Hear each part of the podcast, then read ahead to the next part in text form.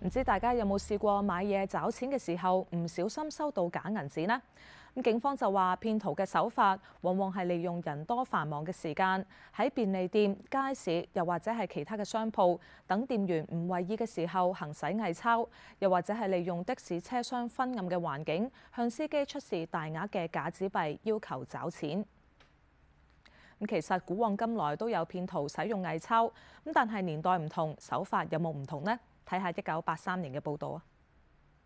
警方喺好多個場合咧檢到偽造港幣嘅情況。一九八一年九月啦，土瓜灣落山道咧發生火警，警方揭發原來係有人燒假銀紙導致失火嘅，當場檢到面值五百萬嘅一百蚊偽鈔。當然咧，正話 K K 講嘅數字咧，就並唔係警方檢獲嘅全數嚟嘅。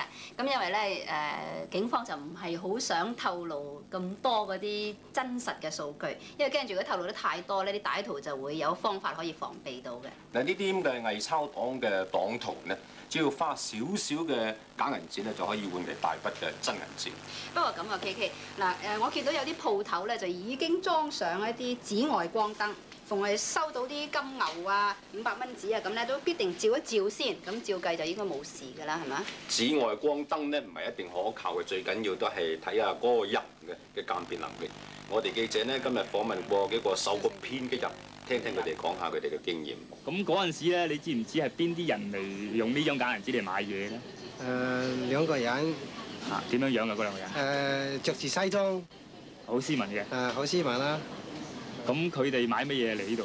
買到冬菇，嗰煲冬菇值幾多錢？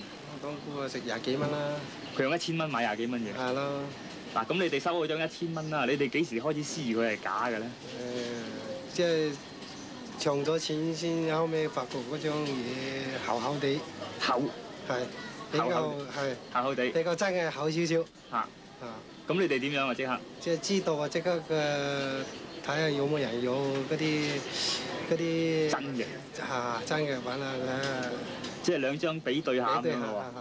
咁比對到就點啊？發覺到咩嘢啊？真係唔都真係唔唔掂啦唔掂。啊！咁咁跟住點樣做啊？你哋？跟住啊，跟住又拎去西佢啦。你哋收咗張錢啦，咁你就唔知佢係咪真係假㗎？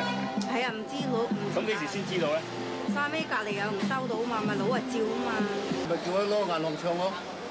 啊叫即叫攞去唱，我有時就拎去俾人照照下，攞去邊度照啊？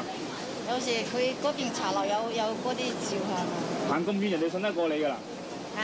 你行咁遠，係我嗰檔喺度啊，梗係送得過我啦。哦，攞去茶樓度照一照，啊，照一照啊，唔係唔係我我就送唔過㗎，一千蚊係咪？啊但係照都照都照都唔知真唔真㗎喎。而家嗰啲新嗰啲好，即係真到好似㗎喎。哦咁點啊？？仲梗係好少唔，即係熟人啦，熟人都要送唔過都要照下。嗰啲生保嘅咧，我話送唔過，我話冇話冇得走，攞一走，係唔賣俾佢，唔係俾佢？